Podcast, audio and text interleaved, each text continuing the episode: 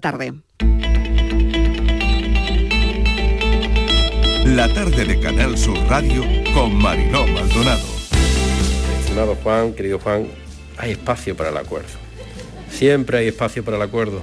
Dos se entienden y, y nos debemos de entender porque lo hemos pasado mal con la pandemia. Tenemos que reconstruir todo lo dañado y ese es un potente instrumento precisamente para la recuperación económica social. Vamos a seguir intentando hacer un Manuel del Valle, hacer una Soledad Becerril, vamos a intentar seguir cambiando una historia que parece predestinada a discutir, a confrontar o a faltarse al respeto. Creo que la política es mucho más que eso. Y la altura, en este caso de la política, es la altura de un país. Simplemente ayúdennos todos un poco a conseguirlo, ¿verdad, presidente? Muchas gracias. Se ha metido en una espiral susurrada por el señor Casado de espiral, de bajada de impuestos, eso sí, luego sin ningún tipo de rubor aceptan esa bajada de recaudación y o bien se inventan mil millones en la partida de ingresos, es decir, déficit y deuda, o bien le piden dinero al gobierno de España. No puede criticar a Andalucía por incluir un fondo COVID en las cuentas de 2022 y aceptar que lo hagan otras comunidades. Habla de que ponemos partidas en los presupuestos que son de dudosa viabilidad sus ingresos. ¿Cuántos años estuvo metiendo el socialismo a razón de 120 millones de euros cada año en el presupuesto, la deuda histórica que tenía el gobierno central con Andalucía? Ella era la consejera de Hacienda. Como la cepa Delta Plus, que ahora mismo con pequeña incidencia a nivel de Andalucía, con una incidencia de un 15% a nivel de Reino Unido, pero una cepa que no nos preocupa en absoluto teniendo, o nos preocupa poco teniendo en cuenta el volumen tan grande de vacunación que tenemos aquí y de buena vacunación. Nuestra insistencia en el Consejo Interterritorial va, va a ser esa, poder cuanto antes vacunar a estos niños que sabemos que dependemos de la EMA y de la Agencia Española del Medicamento. ¿Técnicamente se puede derogar la reforma laboral del Partido Popular? No ¿Por qué? Porque fue una reforma ex expansiva que afectó a más de 20 preceptos del Estatuto de los Trabajadores, a varios reales decretos y a varias directivas. Por tanto, ¿se puede dictar una norma que diga derogamos esto? No.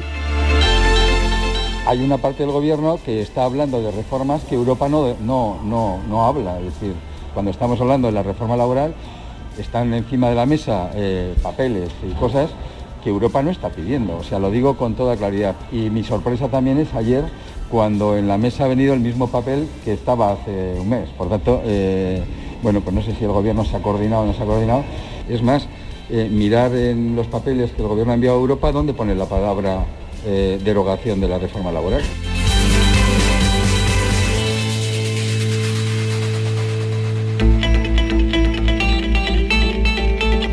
La tarde de Canal Sur Radio con Mariló Maldonado. ¿Qué tal? ¿Cómo están? Acaban de oír parte de los sonidos del día en nuestra línea de audios, los protagonistas a esta hora de la actualidad y todo lo que ha ocurrido. El frío aquí viene de un día para otro. Hoy la sensación de frío es mayor que ayer. Bueno, la Organización Mundial de la Salud advierte que Europa está donde estábamos hace un año respecto a la pandemia. Alemania hoy ha comunicado la mayor cifra de contagios de toda la pandemia, los casos graves en personas no vacunadas, por lo que no va a haber confinamiento.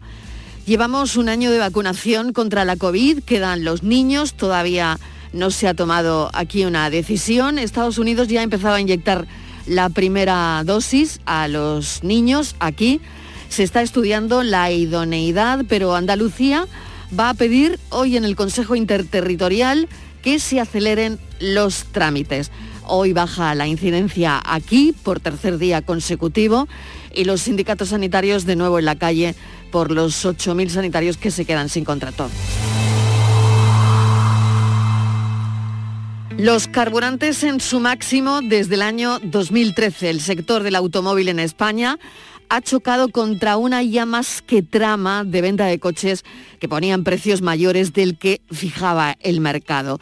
El cartel de los concesionarios, por el que alrededor de 10 millones de usuarios ahora podrán reclamar desde 2.000 hasta 9.000 euros, según lo que pagaron entre el año 2006 y 2013. Así que durante siete años hasta 130 concesionarios de este país, 21 fabricantes y dos consultoras en marcas populares, alrededor del 91% de las firmas eh, compradas pactaron un aumento de los precios con el claro prejuicio hacia los consumidores. Nada que ver con la situación, desde luego, de otros países, ¿no? Pero fíjense, ahora mismo el cartel de los concesionarios, alrededor de 10 millones de usuarios pueden reclamar desde 2.000 hasta 9.000 euros, según lo que pagaron en el año 2006, de los años 2006 a 2013.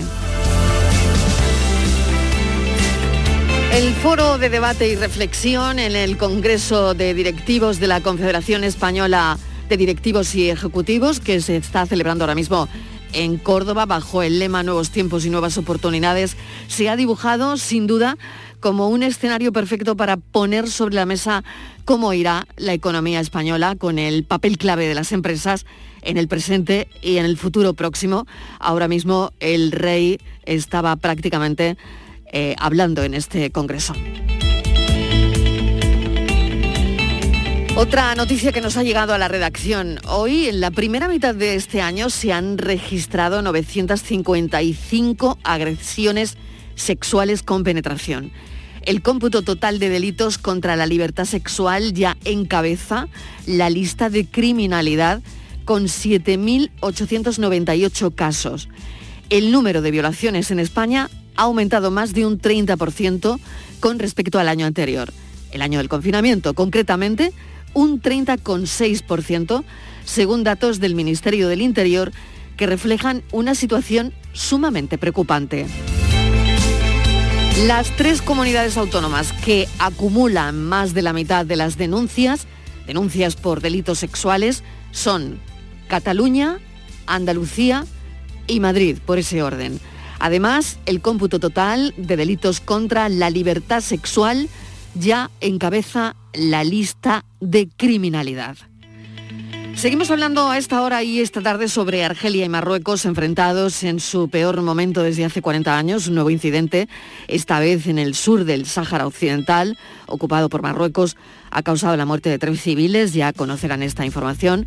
Argelia no reconoce la ocupación marroquí y apoya al Frente Polisario, ha denunciado una operación militar sofisticada que asegura que no quedará impune, veremos. Seguimos discutiendo sobre legislación laboral hoy en los titulares la renuncia del gobierno de poner un límite a la temporalidad. No se va a tocar el despido, se sigue hablando esta mañana de las huchas de las pensiones. La patronal dice que no va a pagar más cotizaciones. E informe climático para la cumbre de Glasgow. Los paneles son ahora más expertos que políticos. El CO2. Hoy se ha hablado del CO2. Este año el 2021 las emisiones mundiales van a subir más de un 4%, lo firma, lo acabamos de comentar, el panel de expertos más prestigiosos del mundo, así que definitivamente no vamos bien. Bienvenidos a la tarde.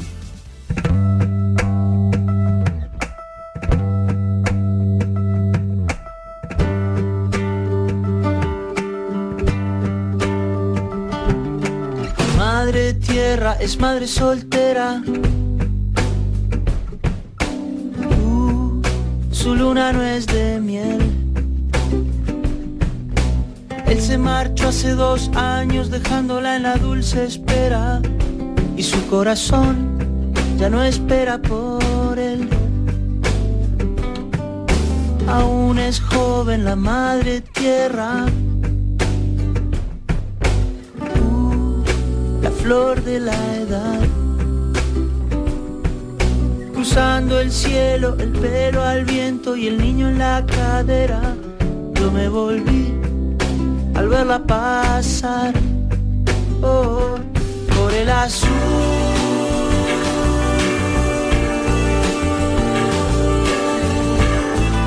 Azul del cielo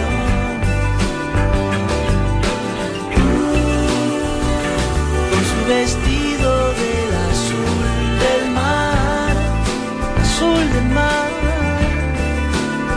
Nos encanta al equipo de este programa esa sensibilidad que tiene Jorge Drexler para personalizar la tierra. A ver si así le hacemos más caso a este lugar que nos alberga a todos. Me gusta mucho ese verso de la canción donde dice, está en paro la madre tierra, pero sabe pelear. Así lo canta Jorge Drexler. Mi mesa la atiende la madre tierra. Ya vamos a cerrar, y yo le digo, te vi con tu niño, vivimos en la misma acera. Si ya te vas, te puedo acompañar. Aún es joven la madre tierra, es madre soltera, la flor de la edad, cruzando el cielo, el pelo al viento y el niño en la cadera. Yo me volví al verla pasar.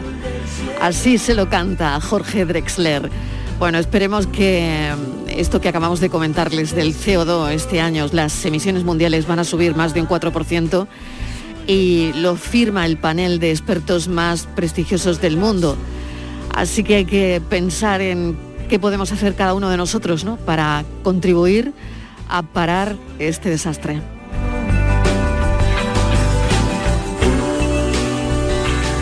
Su vestido del azul del mar, azul del mar. Qué bonita la canción de hoy. Estíbaliz Martínez, mesa de redacción. ¿Qué tal? Bienvenida, ¿cómo estás? Hola Marilo, ¿qué tal? Buenas tardes. Sí, La madre tierra, que es madre soltera, fíjate. y qué profunda eh, su letra sabe pelear, Marilo. La Mm. madre tierra sabe pelear y ni tanto que sabe pelear y se enfada cuando los que habitamos en ella no la cuidamos como, como debe. Y, y fíjate tú, eh, los problemas que tenemos, de ello, uno de ellos es la, la sequía. También es uno de los daños que ahora mismo estamos viviendo, sobre todo mucho en Andalucía. Recordamos, Marilo, como la Confederación Hidrográfica eh, declaraba eh, la sequía extraordinaria para el 80% de la cuenca de Guadalquivir en Andalucía. Hay reservas de agua, están al 26% de su capacidad, los pantanos, y el abastecimiento, nos dicen, a la población está garantizado durante dos años. Es decir, de momento no hay riesgo de reducciones de agua para el consumo humano, pero ojo Mariló, porque sí lo hay para la agricultura. Y el problema de- del agua Mariló está afectando, por ejemplo, hablamos de la agricultura de un sector como es el aguacate, que le está afectando muchísimo porque necesita mucho agua eh, y su producción, Mariló, encima es muy importante en la provincia mm, de Málaga. Esta sequía está trayendo de cabeza a los productores porque esta escasez, esta falta de lluvias amenaza con disminuir la producción de lo que se conoce como el oro verde.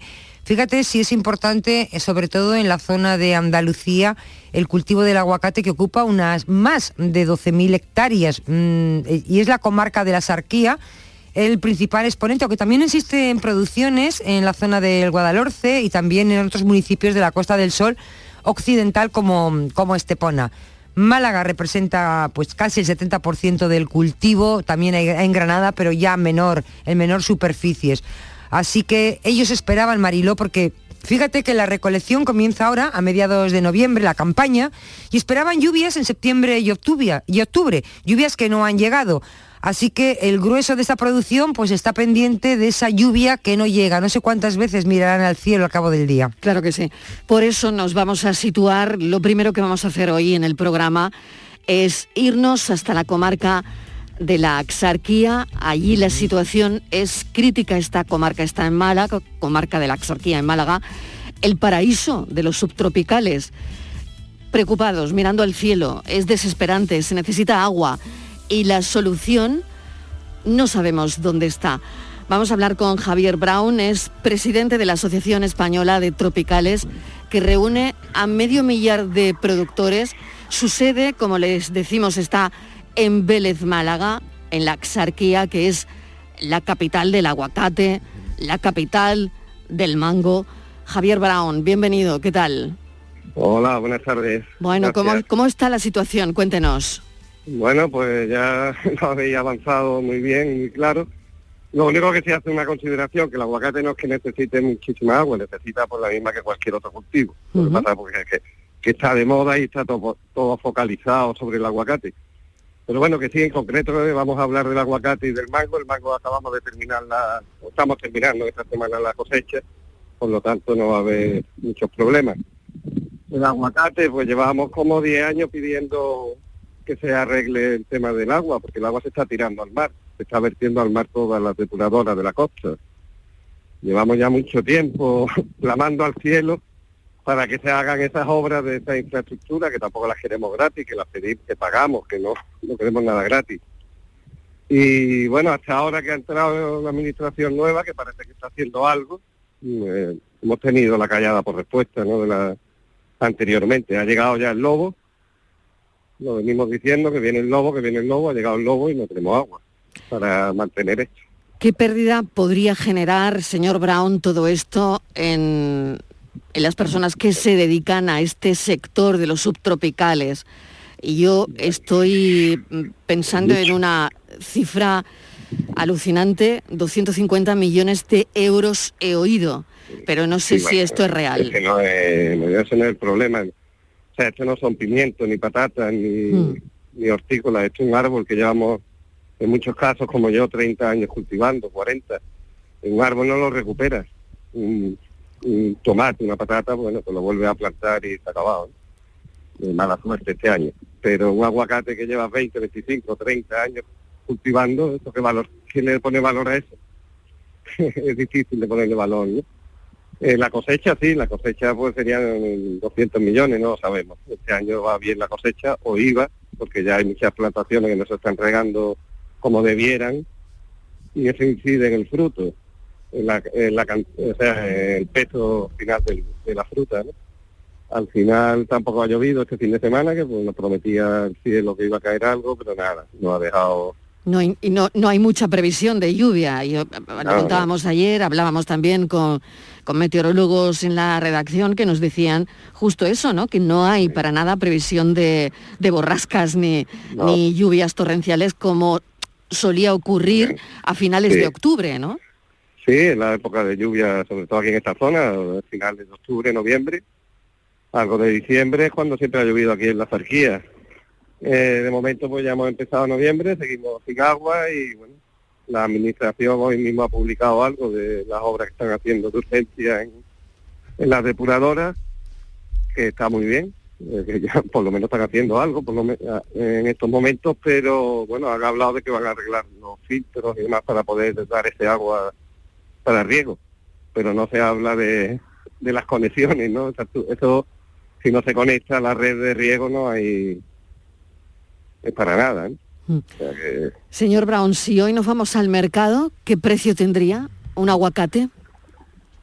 Bueno, el aguacate de hoy que, que encuentras en el mercado es de Perú o de, de México, no es español, no sé, pues puede estar 4 o 5 euros un kilo de aguacate por aquí.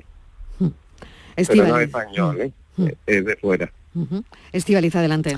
Sí, eh, buenas tardes, señor Brown. Yo le quería eh, hacer una, una pregunta, porque claro, el aguacate se está dando en una zona donde hace ya décadas aquello era una zona de secano, pero aquello tuvo una transformación. De hecho, se construyó el embalse de la Viñuela precisamente para transformar toda la zona de la Sarquía en el vergel de subtropicales, que es hoy actualmente, ¿no? Entonces yo le quería Correcto. preguntar, claro, ese agua, eh, no sé cómo está ahora mismo el embalse de la Viñuela, si ha descendido mucho, si eso no fue una solución y, y qué opciones tienen ustedes de, de regadío para, para sus frutos, qué opciones hay si no llueve. Bueno, nosotros, como he dicho antes, la, la, o sea, la viñuela se hizo, el pantano de la viñuela se hizo para el- con el plan Guaro, un decreto ley para poder regar unas 5.000 hectáreas de tropicales que había previsto. Después han doblado, evidentemente, como ya sabemos, porque bueno, la agricultura ha ido transformándose y cambiando. Y eh, bueno, de- ya sabemos que de la viñuela no podemos vivir. Claro. Entonces llevamos como 10 años, yo por lo menos, pues, llevo en esto 10, 12 años, eh, en la asociación pidiendo que se haga, que se reutilice la agua. Sea, la agua que se están tirando al mar, de todas las depuradoras que hay en la costa, con eso se podría regar perfectamente toda la zarquía. Toda la zarquía. Ellos lo saben, la administración lo sabía. La que ha entrado ahora, como he dicho antes, ya está haciendo cosas, pero no son suficientes ahora mismo, ¿no? Y ya, ya llegan tarde. Eh, aquí en la zona hay eh, eh, canales de, agua, sea, de, para recoger las lluvias de todos estos años, no se estaban at- at- at- atascados, no los han limpiado. Ahora lo están limpiando después de 10, 12 años. Nos ha desperdiciado todo el agua, nos acusan de haber secado eh, la autarquía y nosotros no hemos secado nada, nosotros hemos ido regando y pidiendo agua porque el agua está ahí, el agua se está tirando al mar.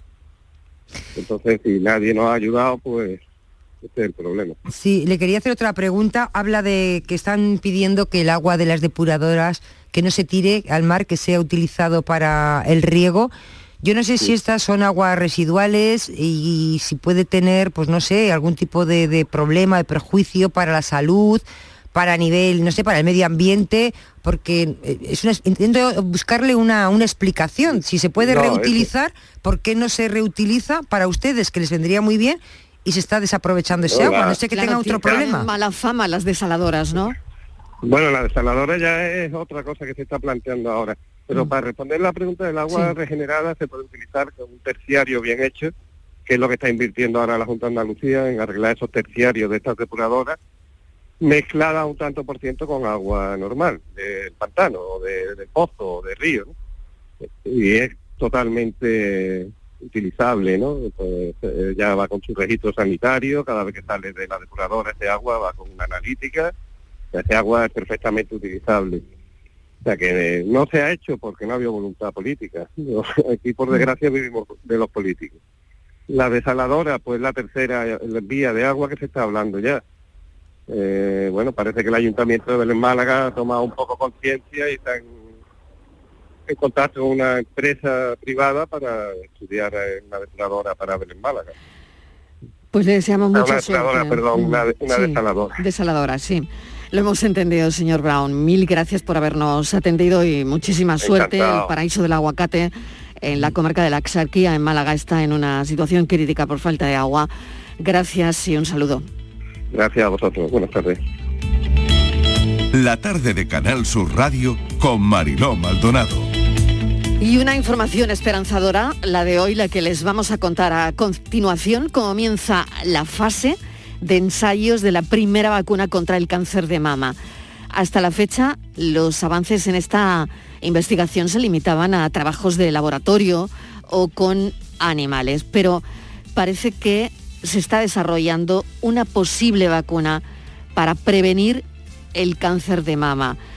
Han comenzado los primeros ensayos con humanos y además es para un tipo de cáncer de mama duro, ¿eh? para el triple negativo, ya que actualmente la única opción profiláctica para las personas que corren un alto riesgo de desarrollarlo es la mastectomía, es decir, que te quiten las mamas, ¿no? Por lo tanto, hay desde luego hoy un titular para la esperanza, Estíbaliz. Sí, mm, hay un titular para la esperanza, Mariló, y ha sido el centro médico de Cleveland Clinic en Estados Unidos. Este centro es el que ha anunciado el inicio de un ensayo en humanos para probar esta, la primera vacuna diseñada para prevenir este cáncer de mama, Mariló, triple negativo, que como tú decías es la variedad más agresiva y más letal del carcinoma y más frecuente también en, mujeres. Sobre es, un- es un tipo de cáncer que actualmente no responde a terapias hormonales y ni a fármacos. Mira, las pruebas han comenzado en, en octubre, el 1 de octubre, y se estima que para mayo del 2022 se haya finalizado eh, la primera parte de, de este estudio ¿no? y acabado por completo en septiembre del 2022 hay muchas esperanzas porque este tipo de cáncer, Mariló, eh, representa pues uno de cada diez casos de cáncer mamario tienen este tipo de cáncer y afecta principalmente a mujeres jóvenes, a mujeres con eh, en premenopausia y la tasa de supervivencia dicen que puede ser a cinco años el 12% y del 28, eh, por ejemplo, si la comparas ¿no? con otro tipo de cáncer, sería hasta el 28%. eh, por ciento. Así que lo tanto, eh, hay mucha esperanza, claro. sí, hay mucha esperanza, vamos a ver cómo evoluciona. En ratones dicen que ha ido bien, como lo decías tú, en trabajos de laboratorio y con animales ha ido bien, ahora hay que ver con humanos. Vamos a preguntarle al doctor Fernando Henao qué le parece esta noticia. Él es secretario de la Sociedad Andaluza de Oncología Médica, oncólogo experto en cáncer de mama. Doctor Henao, gracias por atender nuestra llamada. ¿Qué le ha parecido el titular? Hola, buenas tardes. Pues bueno, efectivamente está comenzando un ensayo en fase 1 preliminar eh, para probar si esta vacuna puede disminuir el riesgo de la aparición del cáncer de mama triple negativo, que como bien habéis comentado, es eh, dentro de los subtipos de cáncer de mama es el de peor pronóstico habitualmente y generalmente pues suele ser una enfermedad que se da eh, en una edad muy precoz. Mm. Y la vacuna, volviendo a esto, lo hará de la misma forma que el sistema inmune batalla contra una infección, ¿no? Como hemos visto, pues todas las vacunas, ¿no? La, última, la de la COVID, ¿no? Eh, ¿Sería el mismo, la misma forma de actuar contra el cáncer? Sí, muy similar. De hecho, el cáncer de mama triple negativo eh, es eh, el único de los subtipos de cáncer de mama que responde a tratamiento de inmunoterapia y ya tenemos tratamientos de inmunoterapia aprobados en enfermedad metastásica. Y en este caso lo que están desarrollando es eh, una vacuna que va dirigida contra una proteína que es la alfa-lactoalbúmina.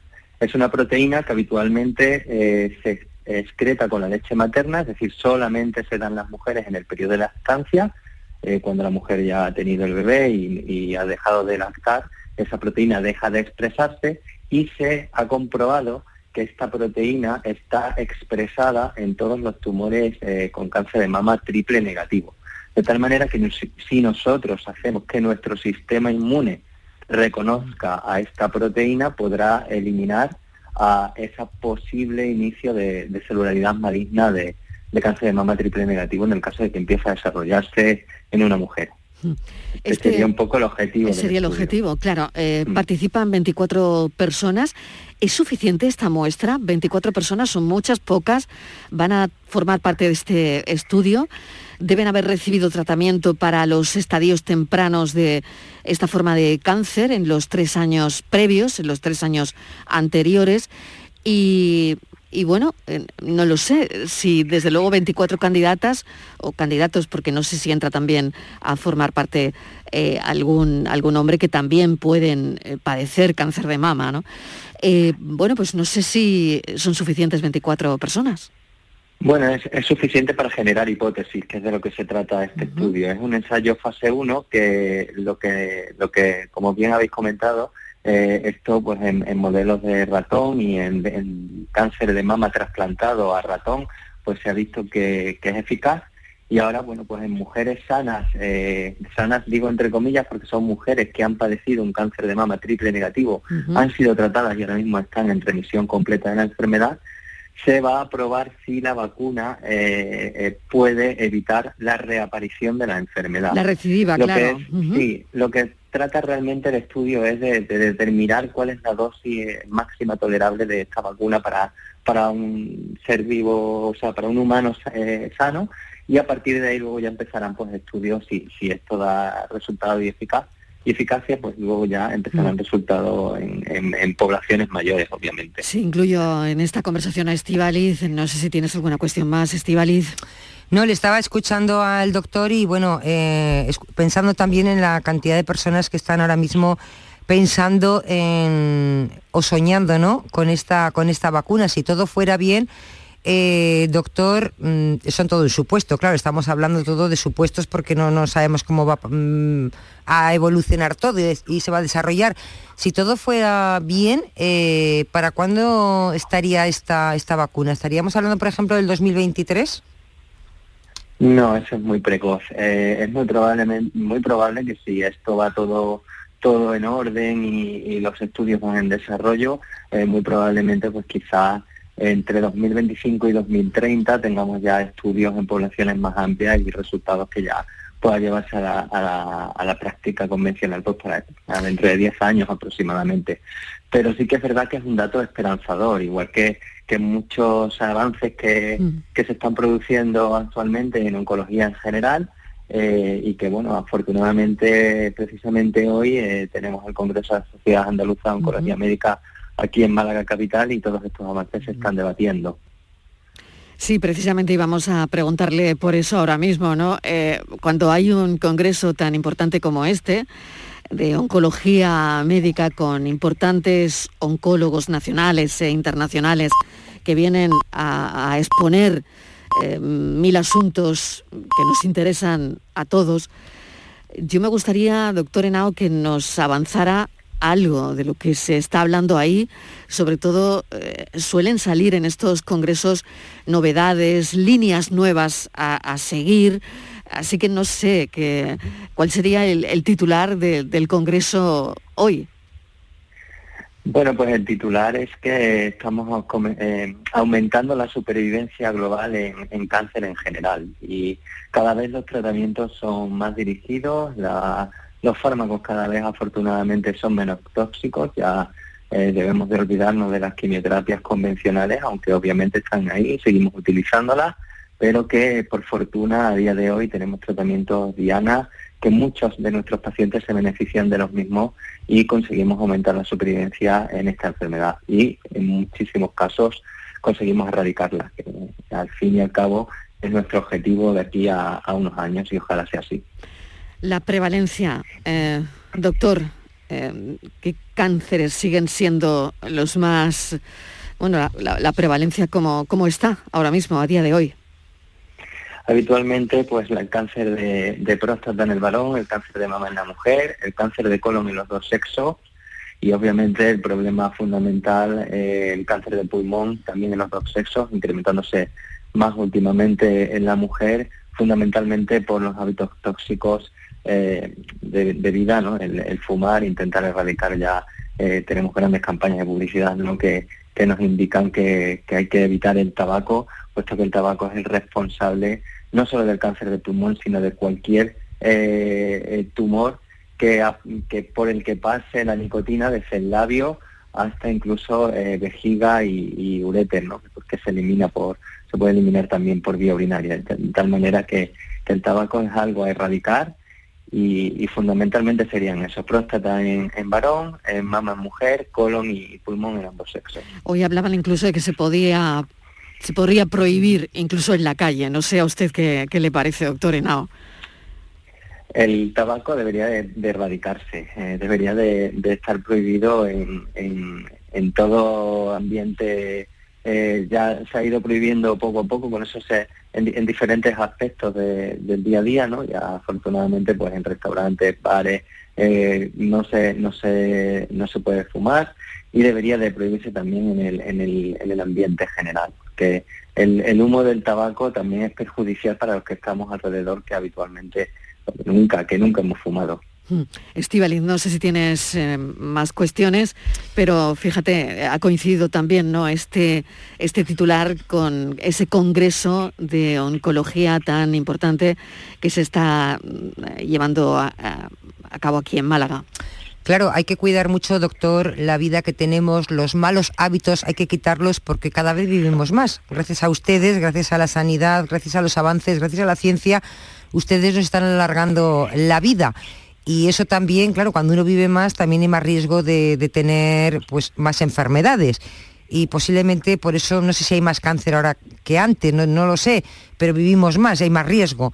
Entonces, pues lo de siempre, ¿no, doctor? Tener una buena vida, ejercicio sano, malos hábitos fuera, como el tabaco, por ejemplo, que decía usted que tendría que estar prohibido como una droga. Pues sí, tendría que estar prohibido como una droga. Sí, efectivamente, y, aconsejar a todo el mundo pues evitar el sedentarismo, el hacer ejercicio físico, una dieta correcta, adecuada, basada fundamentalmente en los productos que tenemos a nuestra disposición, que es la dieta mediterránea en general y en la zona de costa, que en Andalucía hay mucha costa, eh, hacer sobre todo el foco en los más pequeños, en, los en nuestros niños, que los protejamos mucho del sol, que ahora es verdad que, que disminuye un poco la incidencia de la radiación solar, pero que en verano tengamos mm. mucho cuidado con ellos porque en un futuro pueden desarrollar un melanoma si tenemos, si tenemos poca precaución a la hora de la exposición al sol. Pues grandes doctores, eh, en esas ponencias donde son, bueno, pues tan interesantes, ¿no? Oír todo lo que está pasando allí. Gracias al doctor Fernando Henao, que nos ha trasladado lo que ocurre en ese congreso y también hemos comentado este titular que, bueno, si acaban de encender la radio, es un titular que nos abre desde luego a la esperanza en el cáncer de mama. Primera vacuna contra el cáncer de mama ha empezado sus ensayos con humanos. Así que mil gracias, doctor Fernando Henao, por habernos ayudado a comentar la noticia. Un saludo. Un saludo, muchas gracias. Gracias, adiós. La tarde de Canal Sur Radio con Mariló Maldonado. También en nuestra app y en canalsur.es.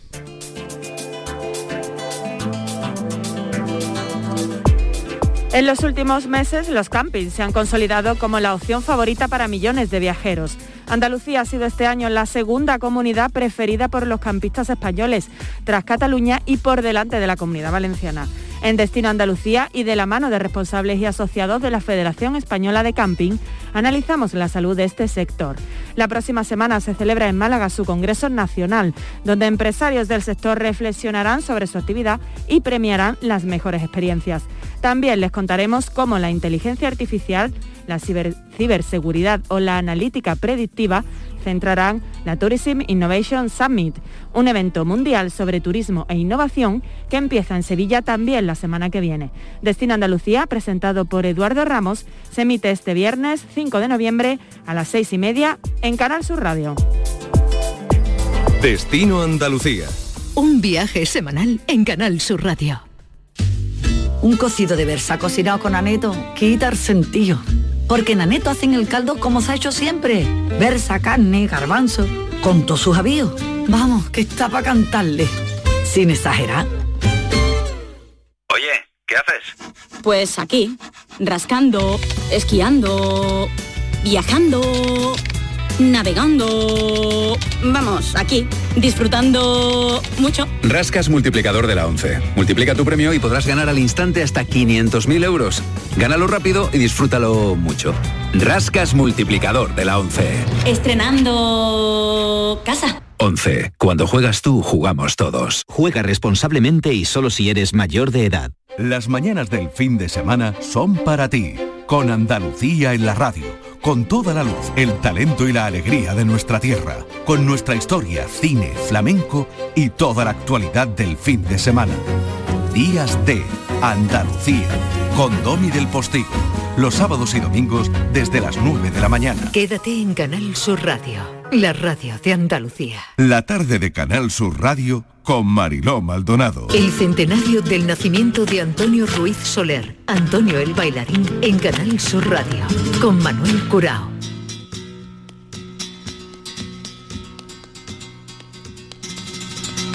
Y vamos a otro congreso, el que se celebra, Antonio 100 años de baile, en el que se estudiará la vida y la obra de este artista que hoy es parte de la historia de la danza española por muchos motivos, por innovación, por la manera que tenía de difundir ese arte mm, y por la, creación, por sus creaciones. ¿no?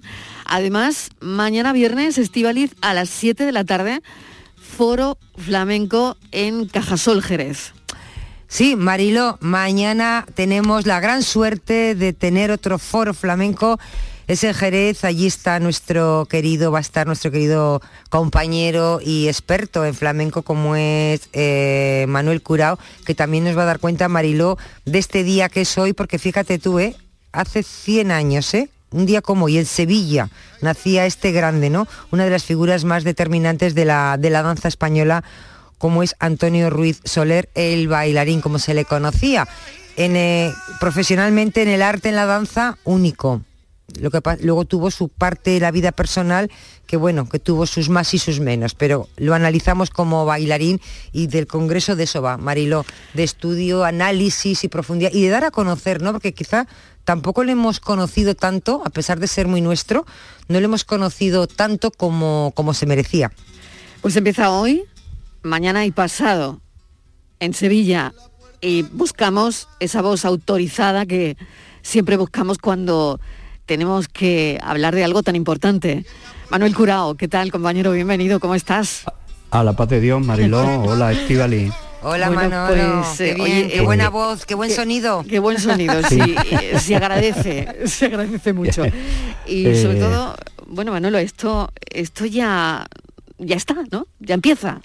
Ya ha empezado. ha sido hoy a, a las 12 la conferencia inaugural eh, que como eh, la organización parte de la Universidad de Sevilla, pues eh, se ha ofrecido en el Paraninfo de la universidad y, ha corrido a cargo del profesor y catedrático Juan Manuel Suárez Japón, que lo que ha hecho es situar a Antonio en las Españas que le tocó vivir. No nos olvidemos que Antonio es un personaje que nace en el año 21, ya en la exposición del año 29 en Sevilla hay imágenes eh, y documentos eh, sonoros y audiovisuales donde siendo un niño participa en una serie de actos y, empezó a bailar desde muy pequeño y, buscarse la vida con, el baile. Lo que sí hizo fue marcharse a América eh, coincidiendo con la guerra. Y entonces él se va, se lleva varios años eh, fuera, recorre toda América Latina bailando, pero hay una clave ahí que va a ser estudiada también en el Congreso, que él no pasa por alto eh, lo que estaba ocurriendo en Broadway en, Nueva York en aquellos años, que era eh, la efervescencia de los musicales. Entonces él actuaba y no se perdía ninguno. Y lo que iba era absorbiendo las técnicas escénicas, las formas de, de los decorados, las puestas en escena, las formas de plantear los espectáculos.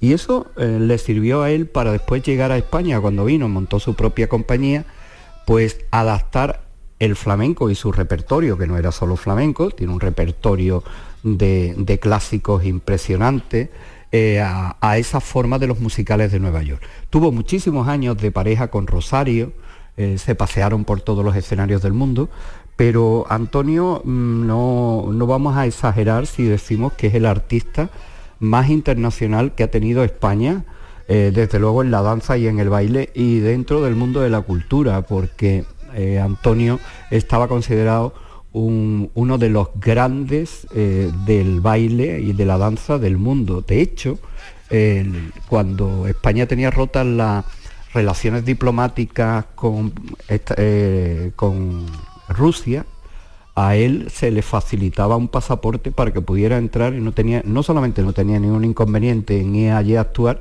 sino que nada más que cruzaba la frontera le estaban esperando los más grandes para rendirle pleitesía. O sea que mm. estamos ante alguien que eh, ha dejado un legado en, la, en el mundo de la danza que va a ser estudiado. Eh, la mesa de esta tarde, por ejemplo, reúne no sé cuántos cientos de años, ¿eh? porque vienen eh, compañeros que estuvieron con él en su compañía, como Carmen Roche, Alicia Díaz, Carmen Rojas, Fernando Belmonte, María Rosa, Rafael Moreno, Teresa Maizal, que van a hablar de aquella época y de cómo era Antonio. Cada día las sesiones se van a terminar con una de las muchas piezas que dejó en su coreografía y hoy será La Caña eh, un baile que él interpretó con la capa y que pasó ya de mano en mano y va a ser Federico Núñez del Ballet Flamenco de Andalucía. Y si quieres que te pespunte aún más, te diré que no solamente va a ser el Antonio Ruiz como bailarín y, hombre de escena, sino también como creador, pero también nos interesa eh, saber de de Antonio y sus músicas, qué otras músicas encargaba y bailaba Antonio. Y Antonio y el cine, y Antonio y la fotografía, Antonio y sus amistades intelectuales era íntimo de Picasso. Picasso le pintó eh, un, un, retrato que no era un retrato, eran unos trazos que él tuvo en su casa del chalet del Martinete, que así lo bautizó en, en Marbella, y lo mandó a hacer en el fondo de la piscina. Eh, Antonio tuvo una relación con todos los grandes intelectuales y eso también nos interesa. Pero también nos interesa que queda algún, algún artista vivo, Manuel Morao, de la saga de los Morao, de los guitarristas jerezanos, para analizar su incorporación de los cantes al baile. Y así te puedo enumerar que eh, vamos a, tener conocimientos de aquella etapa de, Broadway y de Hollywood, donde él grabó y rodó películas en Estados Unidos, aparte de las que aquí rodó en los años 50 y 60, alguna de ellas con Marisol, otras eh, de culto como una que hizo en el Tajo de Ronda con Edgar Neville. O sea que es un hombre polifacético que no solamente interesa como artista de la danza, sino también como un artista completo. Esta mañana, además, Manolo leía eh, sobre el apodo, ¿no? El mm. apodo con el que Antonio se convierte en lo que se convierte en una estrella, ¿no?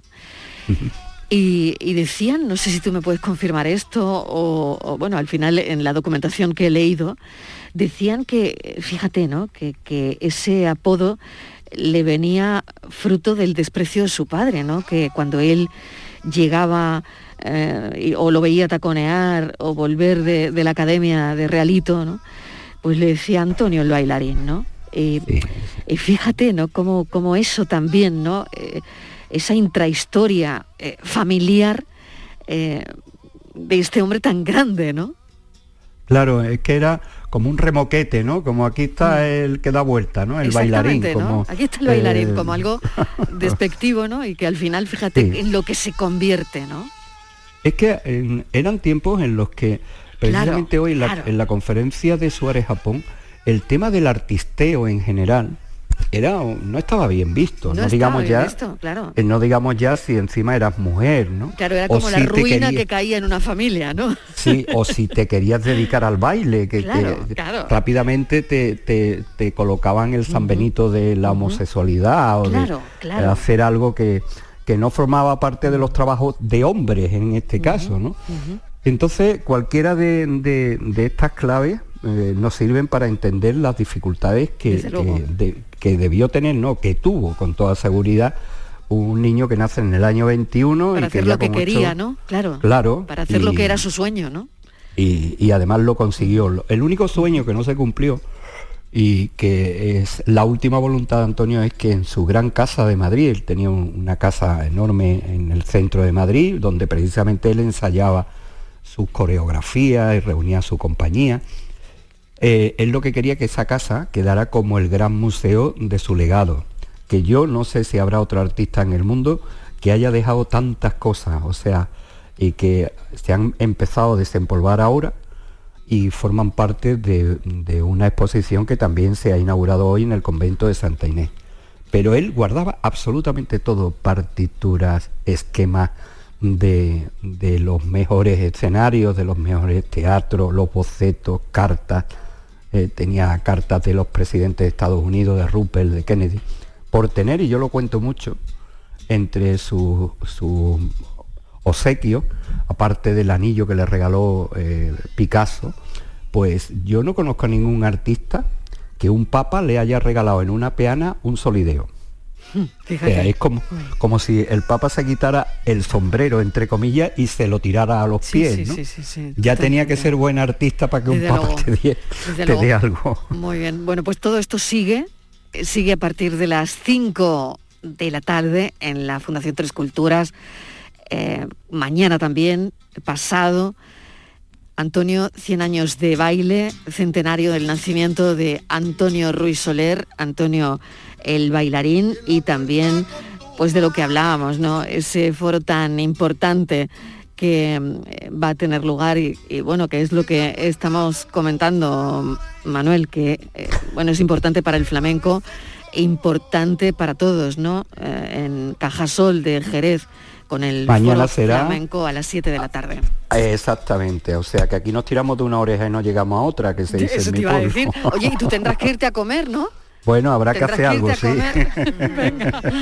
Pues muchísimas gracias. Gracias a ti, Mariló. Adiós. Gracias, gracias. Adiós, adiós, La actualidad del Congreso Antonio. 100 años de baile en Canal Sur Radio. Organizado por la Cátedra de Flamencología de la Universidad de Sevilla, la Consejería de Cultura y Patrimonio Histórico y el Ayuntamiento de Sevilla. Con Manuel Curao. Escuchamos la foto del día, Virginia Montero. La imagen de hoy es la propuesta por Tomás Díaz. Estudio periodismo ante la imposibilidad de formarse en fotografía de prensa, eran otros tiempos. Aún así, desde 1979 se convirtió en su medio de vida. Ha colaborado con medios como el Diario Sur Oeste, Nueva Andalucía, El Correo de Andalucía y ABC, medio en el que ha trabajado casi 30 años. Durante estas décadas su principal ocupación ha sido la fotografía de prensa, si bien nunca ha abandonado otras modalidades gráficas como la submarina, que hoy, que hoy por hoy es su gran pasión. Y ya saben nuestros oyentes que pueden ver la foto del día en nuestras redes sociales, en Facebook, La Tarde con Mariló Maldonado y en Twitter, arroba La Tarde Mariló. Hola, quería comentaros una fotografía, obra de Paco Puente, Premio Andalucía de Periodismo en 2012, publicada en la portada del diario El País el día 13 de noviembre aunque forma parte de un reportaje más amplio, también publicado en El País. El tema es uno de esos que no querríamos tener nunca que ver en nuestra tierra, la sequía, y en este caso en uno de los lugares más hermosos que hay en el mundo, el Parque Nacional de Doña Ana, donde la falta de lluvia hay que sumar el saqueo de sus acuíferos por una miriada de pozos ilegales que por alguna razón que desconozco no hay manera o ganas de cerrar. En la fotografía podemos ver en un primer tercio una embarcación vuelta del revés, con una quilla blanca iluminada por un oportuno rayo de sol. En un primer plano hay una vegetación rala en un suelo verde que desaparece para dejar paso a un barrizal, removido posiblemente por algunos animales. Al fondo, en la misma línea del horizonte, un pequeño hilo de agua nos da una idea de la magnitud del desastre.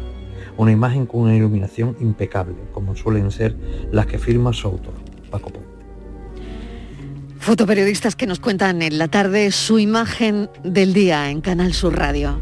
La tarde de Canal Sur Radio con Mariló Maldonado. También en nuestra app y en canalsur.es.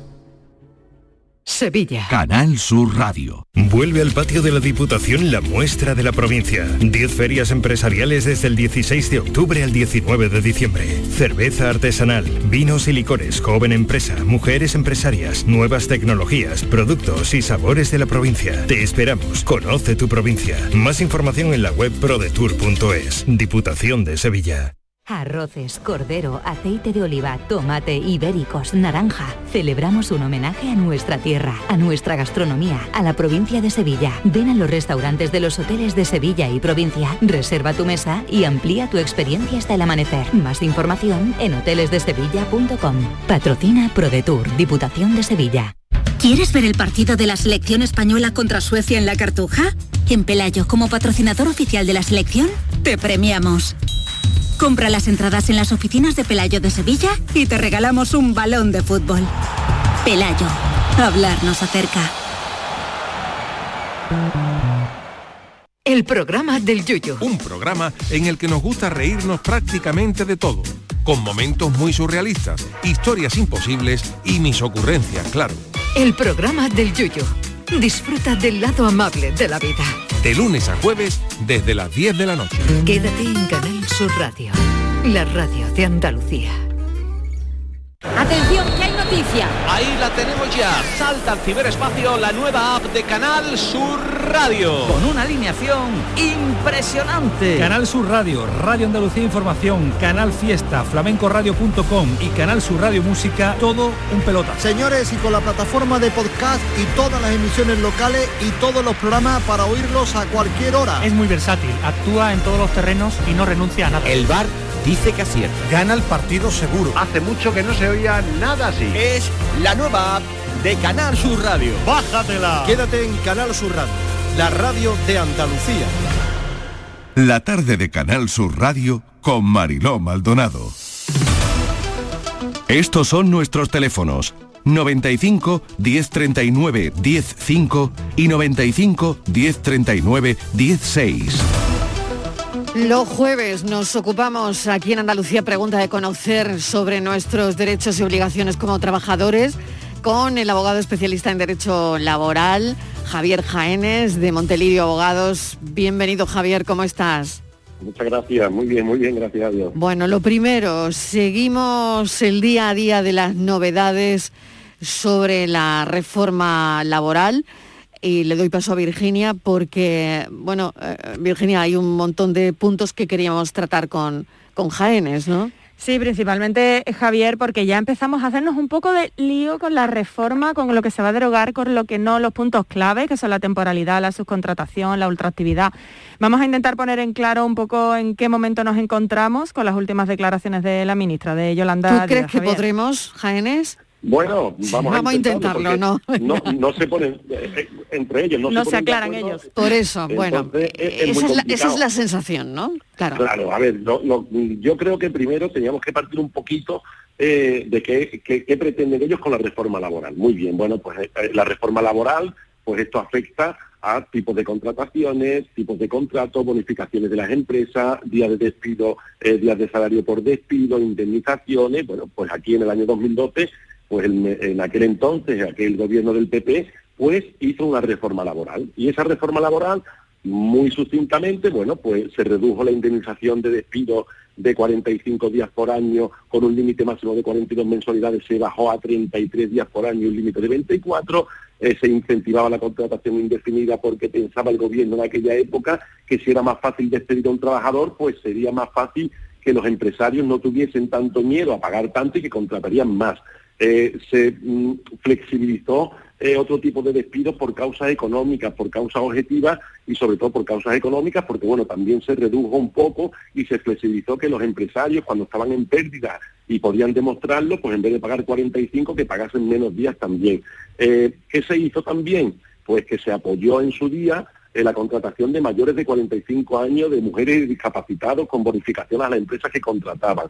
Se creó un contrato para la formación y aprendizaje donde eh, las empresas no tenían que pagar cuota a la seguridad social y tenían bonificado el 100%. En fin, se hizo eh, una reforma laboral. ¿Cuál es el problema que tenemos nosotros?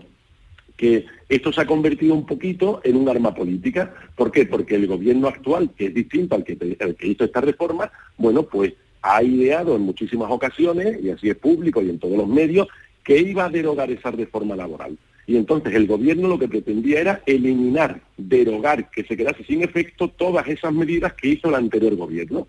Y entonces ahora nos encontramos con que no se puede derogar.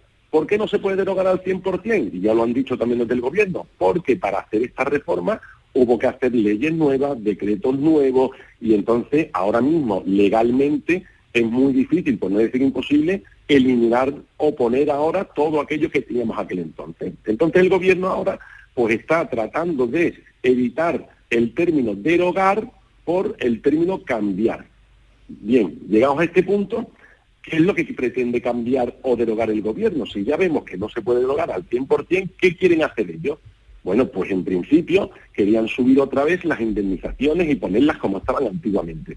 Querían quitar bonificaciones a algunas empresas que tenían estos contratos. Claro, ¿cuál es el problema que nos encontramos ahora mismo, Mariló? El problema es que hay muchas empresas que se están beneficiando, digamos, de esos incentivos fiscales y de contrataciones con personal que está contratado. Entonces, con esta gente, ¿qué hacemos ahora con estos empresarios? Dejan de pagar las cuotas, se agotan los contratos y entonces ahí estamos entre eh, eh, el gobierno de coalición ahora mismo de los dos partidos principales, que entre ellos no se ponen de acuerdo, con lo cual sabemos que quieren fomentar el empleo, sabemos que quieren ampliar la contratación, sabemos que quieren proteger más, pero ¿de qué forma se va a hacer? Pues a día de hoy es imposible literalmente saber cuáles son las vías de actuación del presente gobierno con esta derogación o modificación de la reforma laboral. Y entre ellos no se ponen de acuerdo, con lo cual nosotros es imposible que sin que ellos nos digan cuáles son los puntos que se van a modificar o se van a derogar, no los podemos analizar porque simplemente es que no existen. Bueno, pues esta es eh, la historia mm, de la que estamos pendientes y por otro lado, en relación con el eh, desempleo queremos poner otro titular. Hoy es el día de poner los titulares encima de la mesa para que eh, lo comentéis, ¿no? En este caso, una regañina de Europa a España. Virginia, tenemos un par de minutos, pero vamos a poner en pie la noticia. Sí, rápidamente tuvimos noticia hace, hace poquito tiempo de un informe de la Unión Europea que le ha leído la cartilla a España por excluir a las trabajadoras del hogar en un 95%, son mujeres, recordémoslo, por, del derecho a la prestación por desempleo. La Unión Europea asegura que esta exclusión supone una discriminación por género, dado el alto componente de mujeres que desempeñan esta profesión. Javier. A mí este tema me parece realmente injusto, indignante y lamentable.